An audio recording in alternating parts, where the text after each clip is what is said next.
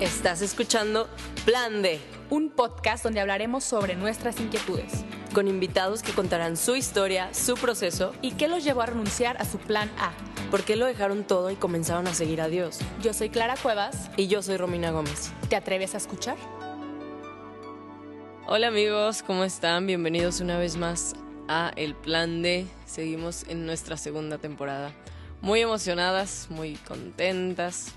Hoy tenemos una invitadaza, estamos repitiendo.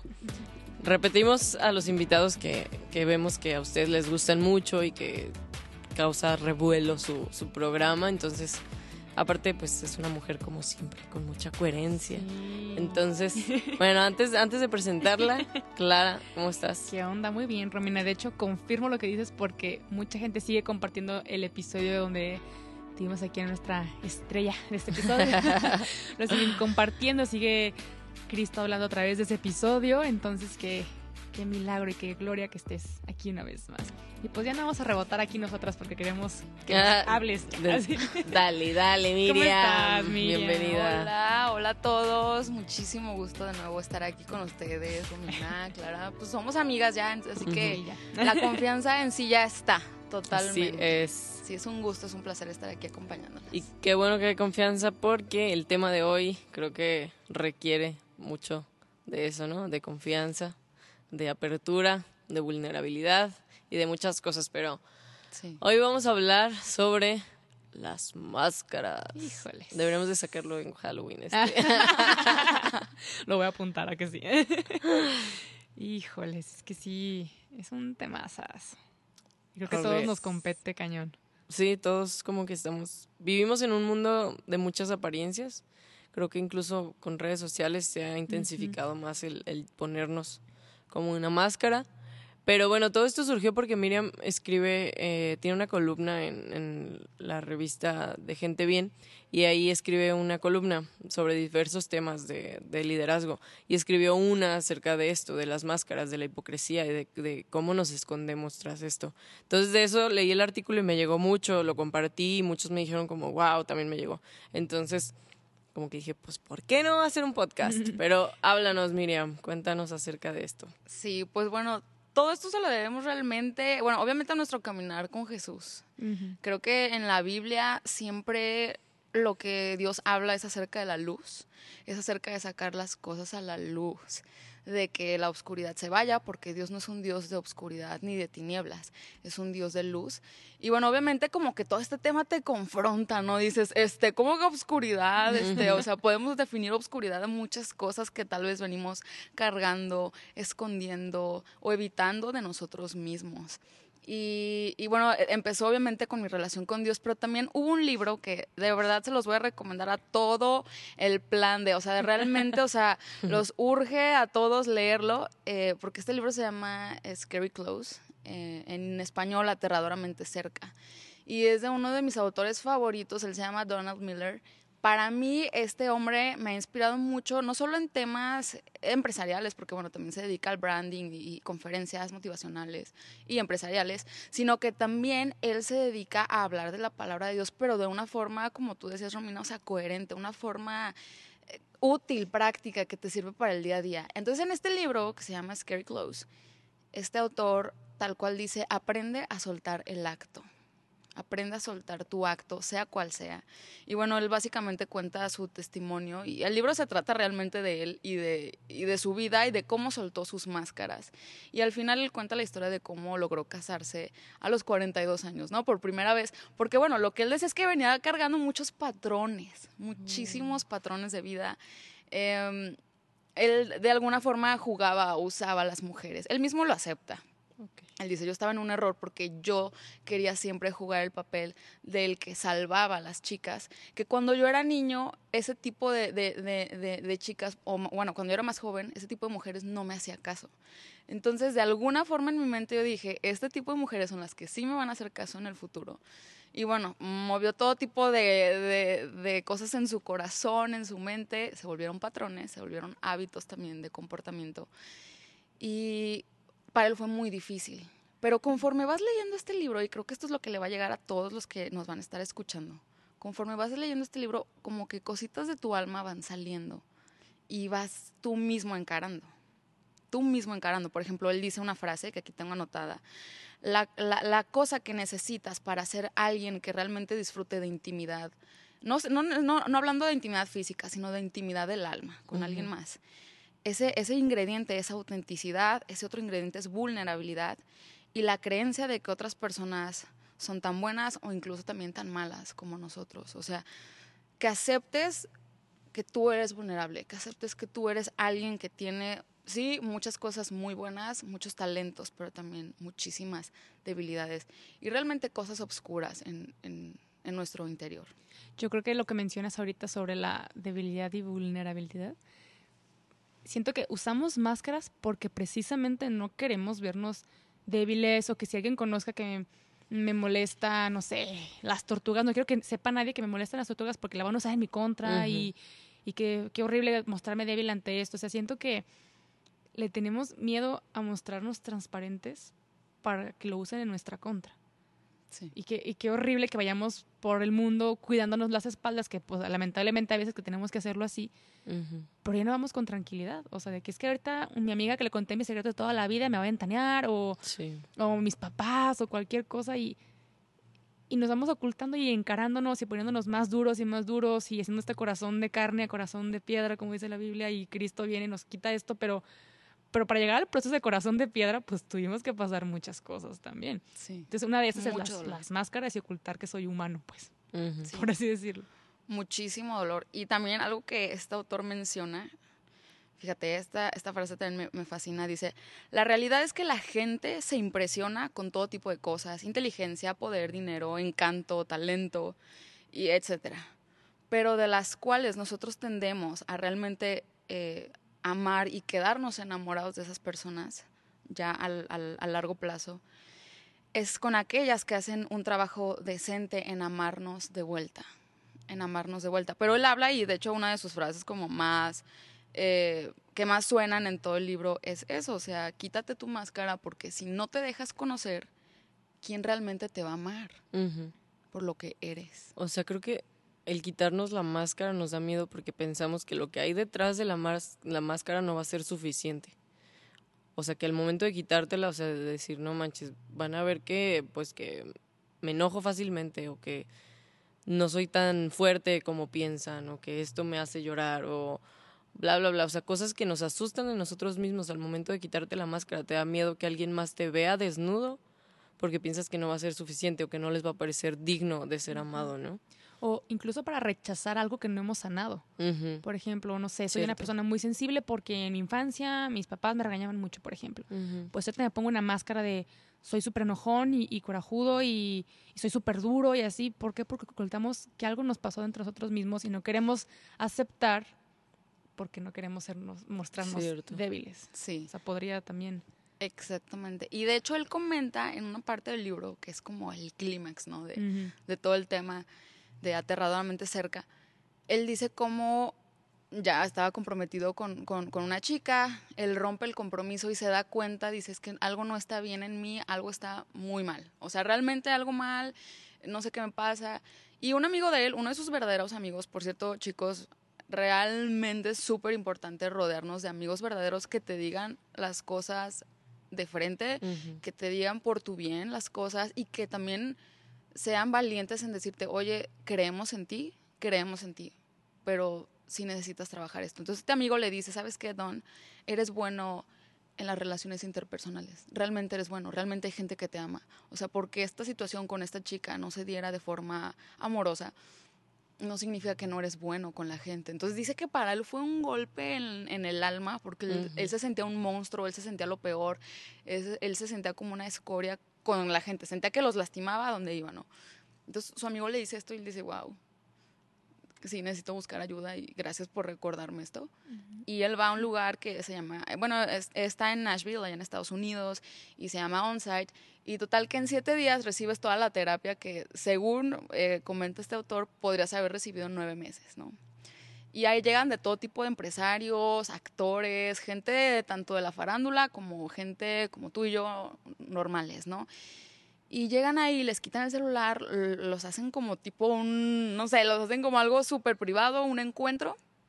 y le dicen, ¿sabes qué? Aquí hay una regla, no puedes decir quién eres ni a qué te dedicas. Porque tienes que entender que tu valor no está en eso. Wow. Entonces dice que lo- lo- pues, los ponían en grupos y podías hablar de, pues, de casi casi cualquier cosa menos de qu- qué hacías. Entonces imagínate, intenta presentarte ahorita a la persona que tienes al lado sin decir qué haces, ni tal cual, o sea, qué te dedicas, en qué eres bueno. Entonces como que él decía, chin, pues no tengo, por así decirlo, de qué presumir o de qué alardear, no, no tengo eso que me da valor. Y total lo pusieron a hacer también varios ejercicios en equipo.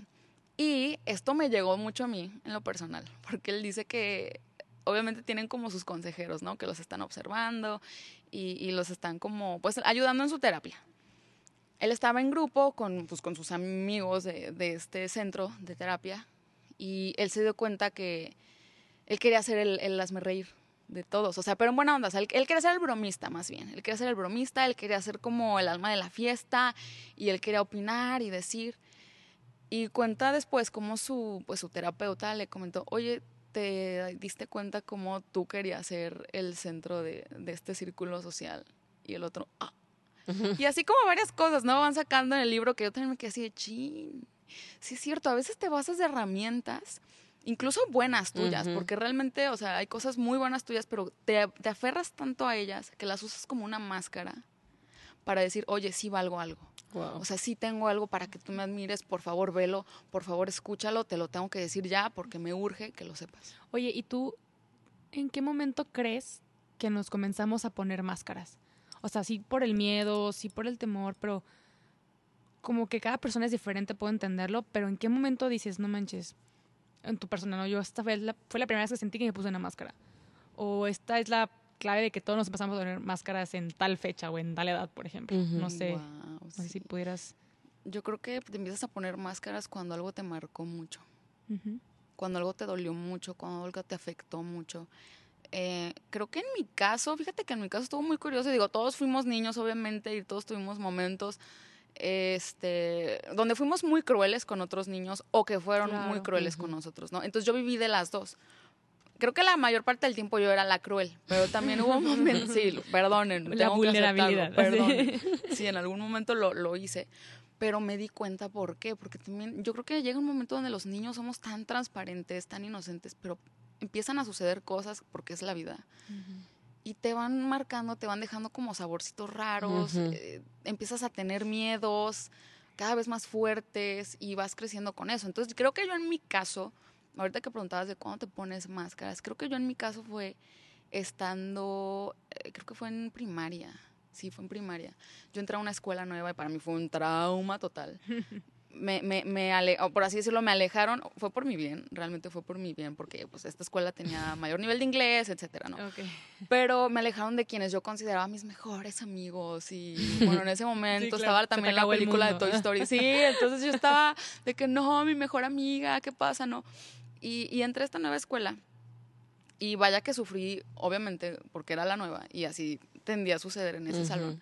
El nuevo era como el tratado raro, el tratado, lo trataban feo, lo trataban raro, le decían este chicle, le decían, o sea, porque pues intentabas pegarte a tu, pues a los Ah. grupitos, ¿no? Entonces así de, pues tú ibas por el mundo así como, Ay, ¿qué qué onda? ¿Con quién, triste. voy a, con- con quién voy a convivir ahora? Yo creo que ahí empecé varias de mis máscaras, porque me di cuenta que ellos al maltratarme o al no aceptarme o rechazarme, em, pues me hacían de alguna forma querer estar pues todavía más ahí, ¿no? Sí. Entonces yo me di cuenta que eso, por así decirlo, movía masas en mi, en mi salón. Y a partir de ahí me empecé a hacer más grosera y más como altanera y más... Ah, me la hicieron, pero ahora yo la voy a hacer. Entonces al año siguiente, cuando entraron este, unas chicas que ahorita son mis súper amigas, y de hecho La me lo Romina, siguen, lo seguimos ¿verdad? recordando todavía con No, mis amigas. No, no era Romina, no era Romina, no se, no se hagan ideas. Em, pero este, las tratábamos mal después. Y así era a quien entraba, y al Se año siguiente a quien entraba, y al año siguiente a quien entraba. Entonces, bueno, son máscaras que creo yo cuando algo te duele mucho te marca. Y eso solo por decirte un ejemplo, o sea, te podría decir muchos Uy, más. sí. Yo me acuerdo cuando estaba en la primaria, hasta que estás diciendo de que el típico que te dice un comentario así feo. O sea, yo creo que fue como en segundo de primaria. Son como heridas del pasado que realmente uno no piensa que le- lo marcó Sí, tanto, pero está arrastras toda la vida y, y de ahí te proteges, por así decirlo. Creo que era un baile escolar y estaba muy feliz porque llevaba una blusa blanca. así bien, bien feliz, ¿no? Y uno volteó y me dijo, no manches, estás bien gorda. Ay, no. Para mí fue el... Aparte, era, todavía no salíamos a escena a bailar. O sea, para mí fue el trauma de mi vida. No. Ay, Entonces, no. Cada vez que mi hermano, porque tengo tres hermanos hombres, y es pura broma de que, hey, tú, güero, gordo, narizón, o sea, como entre Ujú. hermanos, X, pues. Pero ya cuando uno me decía gorda, no. O sea, ya no era la broma, ya era como, me acabas de decir igual que el muchachito este. Entonces sí. yo me puse, me hice como muy a Sí. la defensiva con mis hermanos, ¿sabes? No con la gente de afuera, era como que la gente de afuera, pues X. Pero con mi familia era como, tú que eres tan cercano, porque, o sea, Sí, bien claro. satánica, la verdad, se me puse bien violenta. Pero ahorita me puse a pensar como que ya como un tema más pues más cristiano, me- a partir de mi encuentro con Cristo me dije, a ver, ¿por qué trato mal a los de mi familia? Como que haciendo el recuento, dijo, digo, por algo que pasó hace mil años, que este muchacho jamás lo volví a ver en mi vida.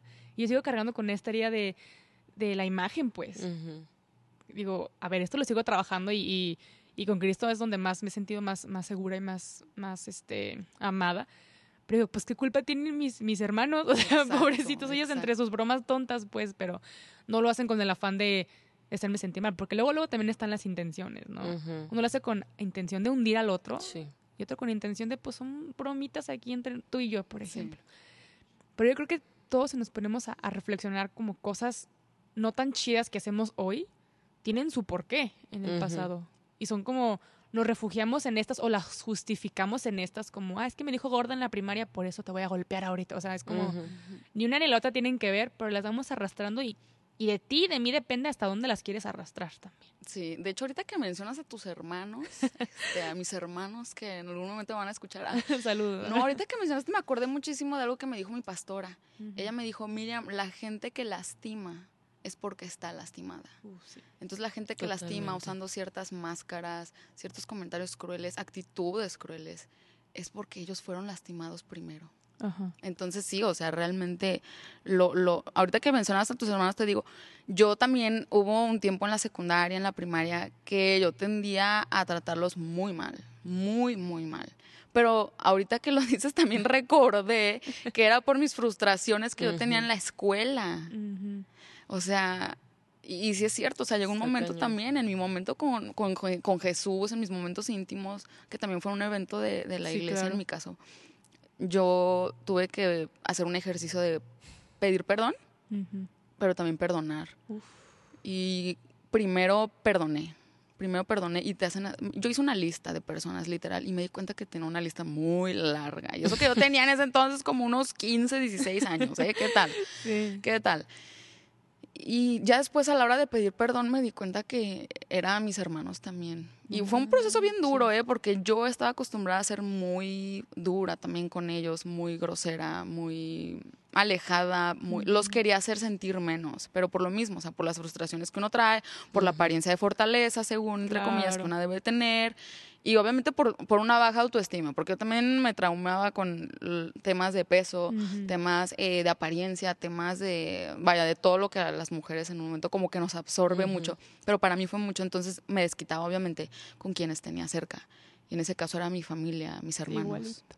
Fíjate que, ahorita que lo mencionas, digo, a ver, yo me, me encerré en mi mundo, ¿no? Mucho tiempo pensando de que, ah, los odio a todos o todos me odian, ¿no? Pensando que solamente soy yo.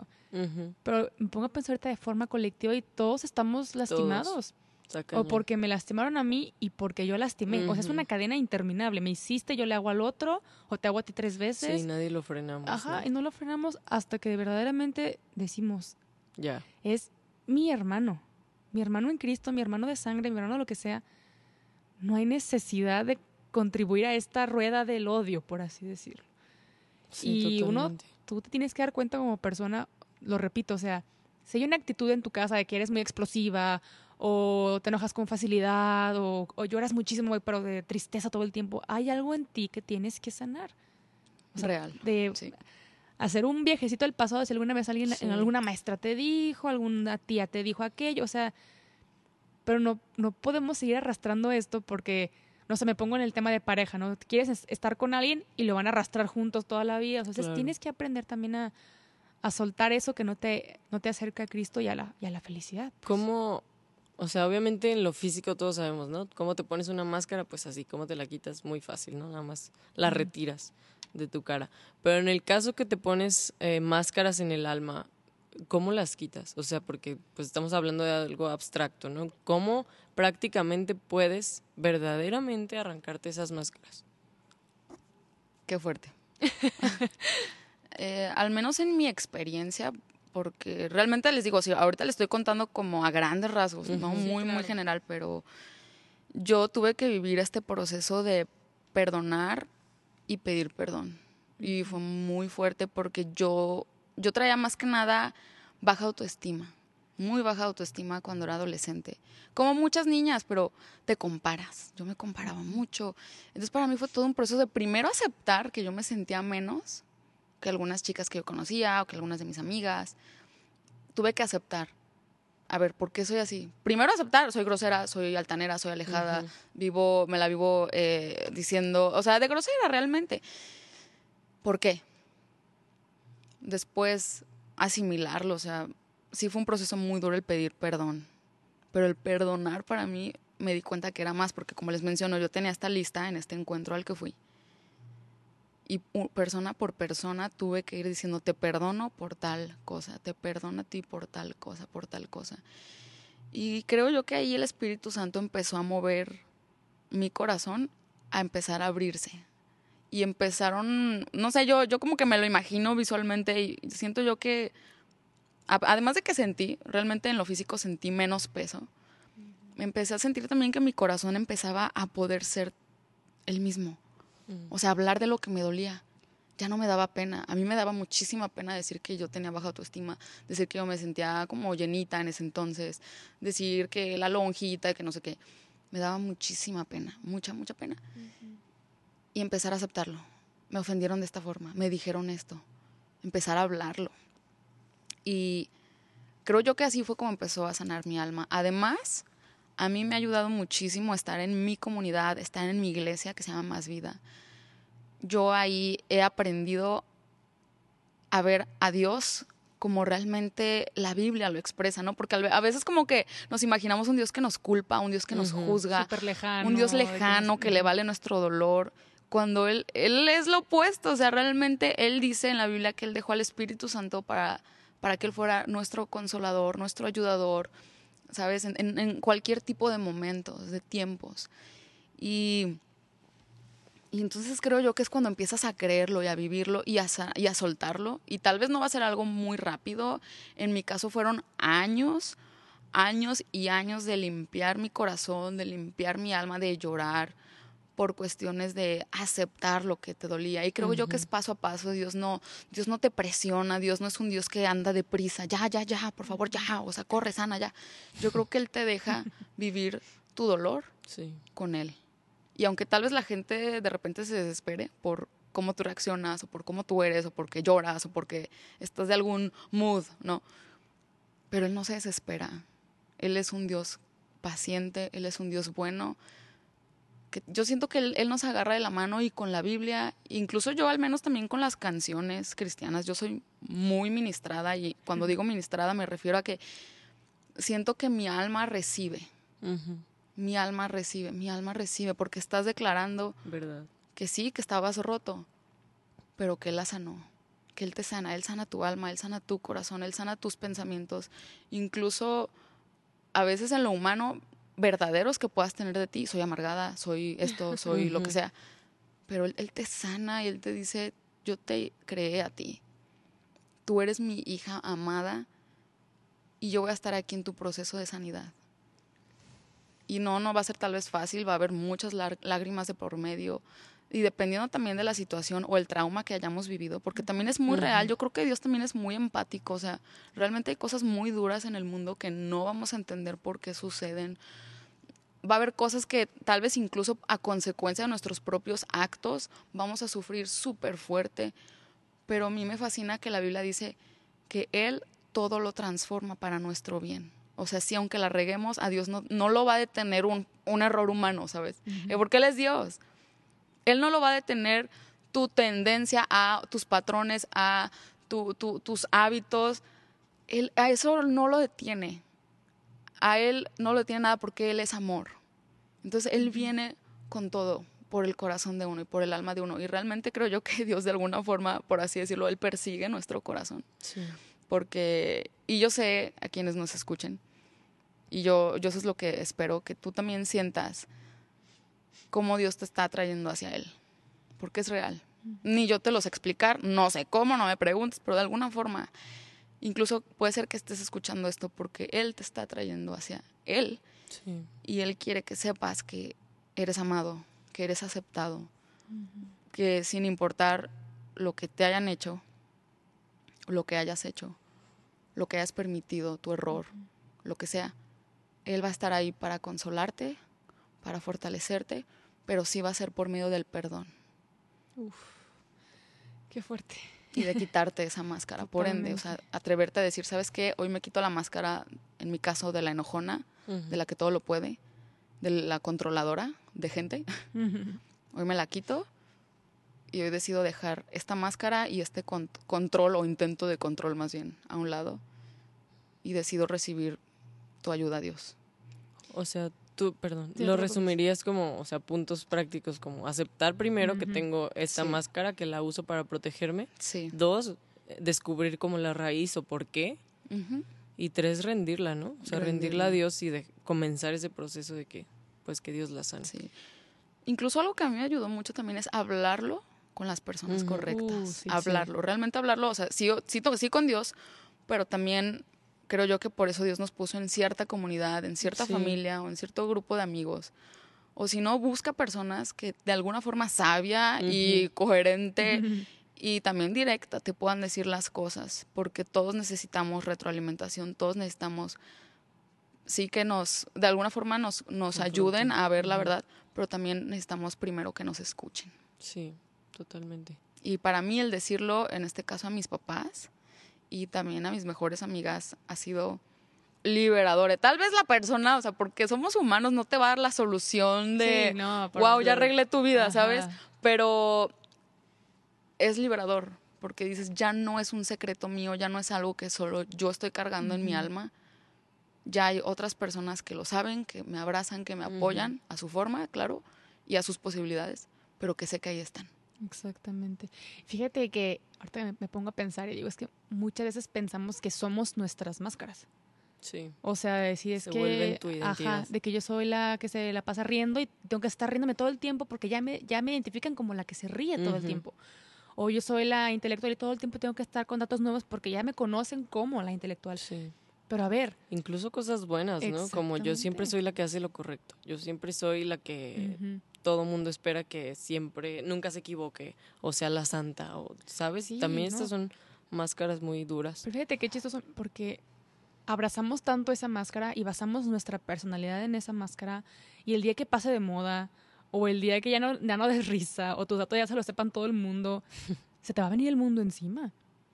Y, y basarte, basar en tu personalidad o tu persona en algo que es tan, tan superficial, tan que se puede ir con el viento, pues es que te van a caer encima después las lágrimas y la tristeza porque ya no vas a saber quién eres, ¿no? Sí. Entonces, ahorita me pongo a reflexionar y digo, es que ¿por qué nos ponemos las máscaras?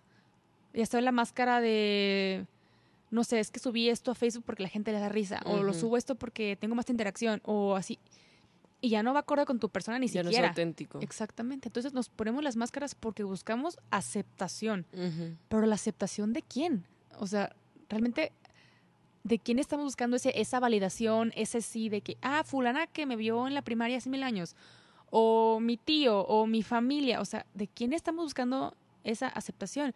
Por ejemplo, me pongo a pensar de que eh, cuando me gustaba alguien, ¿no? Subían las historias de Instagram para que las viera él Sí, exclusivamente, ¿no? sí, sí, sí. Y nunca las veía. Y yo así, no, entonces Maldita era como, sea. ya sé, me esforcé. Sí, o sea, ¿no? que para que piense que soy bien así. Ajá, ¿no? bien cool, ¿no? Y digo, a ver, ni siquiera soy así, por ejemplo. O ni siquiera esta es mi actitud o mi persona. O sea, eso no es auténtico. Entonces, ¿por qué buscamos aceptación? ¿De quién? O sea, Ujú. ¿de nosotros mismos tal vez? ¿O, ¿O qué? Entonces, ahorita me pongo a pensar y digo, a ver, nadie te va a aceptar en tu totalidad si tú no te aceptas también a ti mismo. Sí. Si tú no dices, esta es, esta es mi persona en mi vulnerabilidad, en mis tristezas, en mis alegrías, así me conozco, hay cosas que están mal y no las voy a abrazar, las voy a intentar mejorar, porque esas también decimos, no, es que así soy. Sí, no. soy este súper enojón y acéptame, porque, a ver, no. O sea, hay cosas que tienes que trabajar también. sí. Porque si no, ahí nos estancamos todos y no, pues así soy, a ver cómo le haces. Guau. Y o sea, y el que y el que ya te acepta y ya te ama y quiere que trabajes eso de su mano es Cristo. o sea, no busquemos aceptación en otro lado, porque siempre va a haber aceptaciones con condiciones, ¿no? De que Claro. Sí. te acepto, pero si me das right. O me caes bien, pero si desayunamos juntas. O sea, siempre hay una condición, ¿sabes? Y Sí. Cristo te ama sin condición. O sea, no, Sin esperar Guau. nada. él sí. ya conoce tus máscaras y quiere que te las quites y te des cuenta que cuando te la quites, Él está ahí enfrente de ti. Sí. Y siempre estuvo y siempre va a estar, aunque te la vuelvas a poner a veces, ¿no? O te pongas unas nuevas, porque a veces, sí. a veces pasa también. Oye, justo, justo estaba diciendo ayer eh, el pastor Andrés Speaker, eh, lo que comentabas de la perfección, ¿no? No justifiques, ok, no, no soy perfecto para no ser perfeccionado por Dios. Mm, O sea, no te quedes solamente, pum, no, soy humano y no soy perfecto y voy a cometer errores. Es real, sí, todos cometemos errores, todos somos hipócritas en algún momento, todos, todos, todos. Pero no por eso digas, ah, bye, y no te dejes perfeccionar. Al contrario, abre Te tu corazón. ahí, ¿no? Sí, no usarlo como justificación, sino más bien como aceptación para cambiar y moverte de ahí. Sí. Algo, hay una frase también en este libro que les menciono de Aterradoramente cerca, que dice, ¿qué tal si parte del mensaje de Dios al mundo eras tú? El real y verdadero. Y bueno, a mí eso me, me fascinó, incluso lo posteé en mi, en mi Instagram en ese entonces, porque, y eso me animó mucho, ¿eh? yo en ese entonces estaba en un viaje. Y dije, wow, o sea, sí es cierto, y a veces uno queriendo ser otro, Sí. Eh, otra persona, queriéndose exactamente. parecer a tal. Y ese otro quiere ser otro y así nos Sí, vamos haciendo y nadie cadenas. quiere ser na- quien realmente fue creado ¿no? para ser. Sí. Pero oye, ¿qué libertad hay cuando eres tú mismo? O sea, sin máscara, sin pretensiones, sin querer comprobarle nada a nadie, sin querer probar que eres tal o cual cosa o probar nada. O sea, no sé, ahorita que nos están escuchando, seguramente ha habido momentos en sus vidas cuando se sienten plenamente ustedes. Recuerda esos momentos y date cuenta con quién estabas, qué situación era y por qué ahí estabas siendo tú mismo.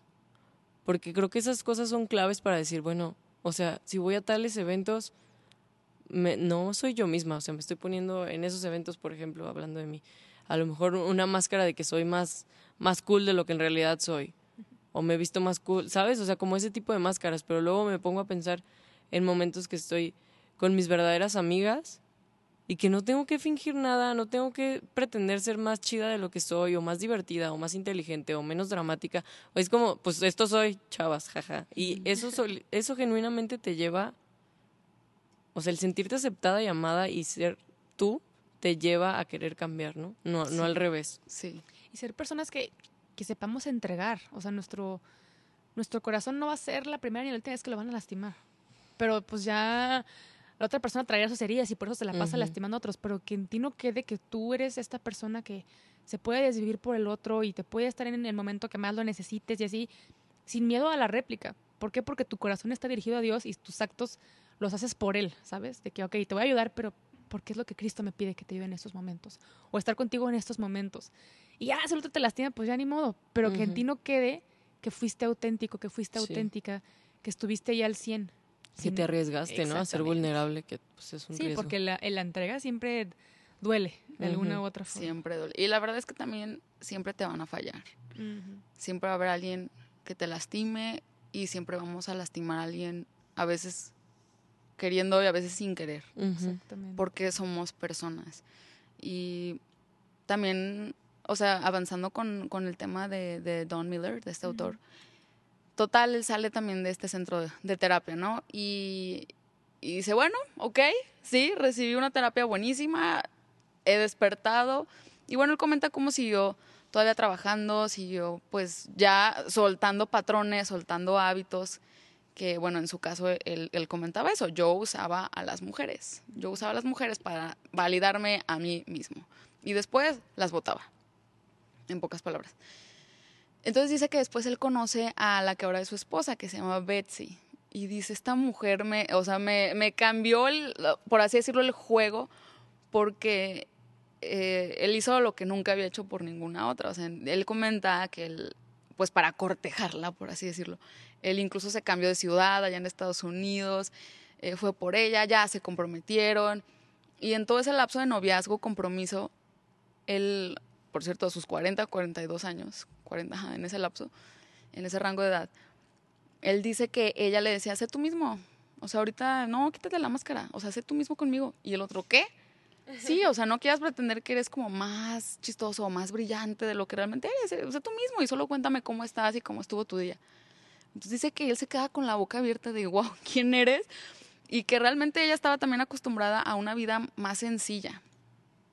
Ella con su familia, con sus amigos, sin la necesidad, como tal vez comentabas tú, ¿no? De, pretender más o de impresionar. Incluso él, él, ella le pedía a él, oye, respeta a tal amiga, respeta a mis amistades. ¿Por qué? Porque para mí son muy importantes las relaciones interpersonales y yo te voy a pedir respeto. En, en, dado momento que él eh, hizo un comentario no muy agradable de una amiga de ella. Y ella le dijo, no, solo te voy a pedir respeto, porque para mí las relaciones humanas son muy importantes y es tiempo. Y yo he dedicado tiempo en ella y ella en mí. Entonces no, no vengas y criticas a esta persona que para mí es importante. Y él así de, wow, ok, wow. O sea, él dice es que es una nueva forma de vida, es una nueva forma de ver no solo a las personas, sino también la relación con las personas. Porque creo yo que el miedo a veces es lo que nos mueve en nuestros círculos sociales. Aquí en Guadalajara, pues no sé, cada quien responda, ¿verdad? ¿Cómo se siente dentro de su mismo círculo social o dentro de su misma comunidad?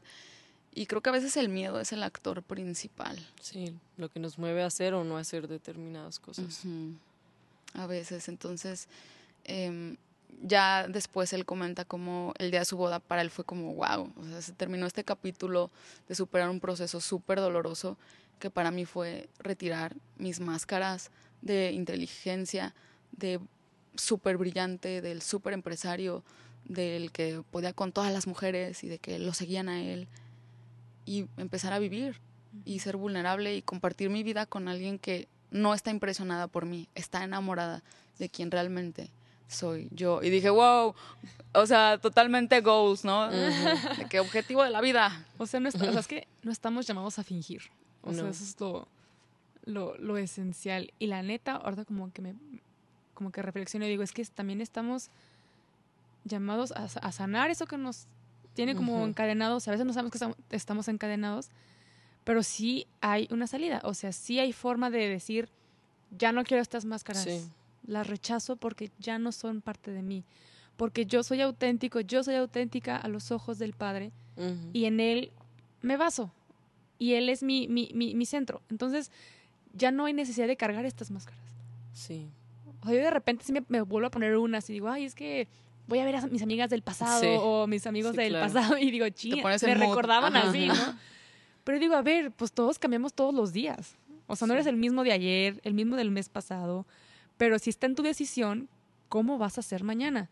O sea, en tu reflexión del día de hoy que termines de escuchar este podcast, haz como, como este examen de, ver, ¿qué, ¿qué hice hoy? ¿En qué parte de mi día enaltecí a Cristo? mi día fue una oración o fue una maldición para alguien o fue una desgracia para alguien o no, o no apoyé en, llevar a Cristo a esa persona, ¿no? Reflexiona tu día y algo, eso que no te guste, pon ponlo en manos de Cristo para que el día de mañana, si lo vuelves a repetir o estás a punto de, te acuerdes y digas, ah, caray, esto lo hice la semana pasada y no estuvo chido. Y poco a poco, o sea, tampoco es como, como dice Miriam, no es como que ya mañana ya, listo, uh, todos santos, no, pues no. O sea, es poco a poco, pero pues también déjate querer. Sí, claro. O sea, déjate trabajar, déjate moldear también. Esto es ese trabajo en equipo, si no, no funciona. Así es. Yo creo que no hay nada más atractivo que una persona auténtica. Sí, totalmente. O sea, porque nos ponemos las máscaras para que nos amen, porque creemos que no somos suficientes, y sin embargo esas máscaras nunca van a dejar que el verdadero amor fluya, porque no te están amando realmente tal cual eres. Pero no sé, o sea, ahorita me pongo a pensar y digo, me acuerdo de las personas que yo amo por quienes son y digo, los amo porque son ellos mismos y porque son genuinos, o sea, y no les da miedo ser ellos mismos y salen de su cascarón y es como, esto es lo que hay y, está chido, ¿no? Entonces, creo que, que no nos dé miedo el, el ser lo que somos, porque en Jesús lo que somos no solo es suficiente, sino que es mil veces mejor de lo que pensamos a veces nosotros de nosotros mismos, ¿no? Sí. Qué bonito. Hay una frase que comenta también el libro y dice, es verdad, si vivimos detrás de una máscara podemos impresionar, pero no podemos conectar. Wow. Totalmente. Yo creo que con esa frase nos quedamos. No sé si te ocurra una, una cita bíblica que puedan meditar al rato los, los chicos que nos escuchan, pero por mientras lo, lo meditas. Muchas gracias a ti que te quedaste hasta acá en el episodio. De verdad fue un, un episodio con mucha riqueza. Sí. Creo que a todos nos es necesario escuchar esto de vez en cuando. Nos, mm, es, es importante que nos lo recuerden, porque también se nos olvida. Sí. Las máscaras no son parte de ti, no necesitas cargarlas más. Todo se puede, o sea, no, no las cargues toda la vida, pues. Se llevan esto de tarea y nos llevamos esto de tarea en el analizarnos, ¿no? ¿Qué, máscaras me estoy poniendo y en qué situaciones y por qué y de dónde vienen? Y pues que Dios nos sane a todos. Así, Así es. es. Y A la ver. cita bíblica que mencionabas, pues creo que queda perfecto primera de Juan 4:18, que dice, en el amor no hay temor, sino que el perfecto amor echa fuera el temor, porque el temor lleva en sí castigo. O sea, tener miedo de por sí ya es castigo Sí, para uno mismo, sí. ¿no? Mm, Pero después sí. dice, de donde el que teme no ha sido perfeccionado en el amor. Entonces el amor, Dios es amor. Dios es amor. Primera de Juan 4, 18. 4:18, así es. Para que la mediten en su casita, en su corazoncito. Ahí nos dicen que Él les inspiró el Espíritu Santo en la oración. Muchas de nuevo, gracias. muchas gracias. Miriam, ¿dónde te podemos Miriam. seguir? Un placer, chicas. Eh, pues en mi cuenta de Instagram, arroba miriam.gonzálezg. Y ahí estoy a la orden y ha sido un placer estar con ustedes, amigas. Padrísimo. Ay, Fuera máscaras Muchísimas todos. gracias. Eso sí, muchas gracias por, por regresar acá. Sí, te un honor, queremos un honor. Y a ti que nos escuchas, te recuerdo que nos puedes seguir en arroba el punto plan de en Instagram y en Facebook como el plan D. También ya nos puedes escuchar en diferentes plataformas, no nada más en Spotify, porque siempre, nunca falta el que dice, no tengo Spotify. Pues ahí nos puedes encontrar en más. Y de nuevo, muchas gracias por tus oraciones, por tus recomendaciones con tus amigos, con tus no tan amigos, con quien lo que sea. gracias por tenernos presentes. Así es. Y bueno, yo soy Clara Cuevas. Y yo soy Romina Gómez, estaba en medio bostezo, perdónenme. Dios los bendiga. Hasta luego. Bye.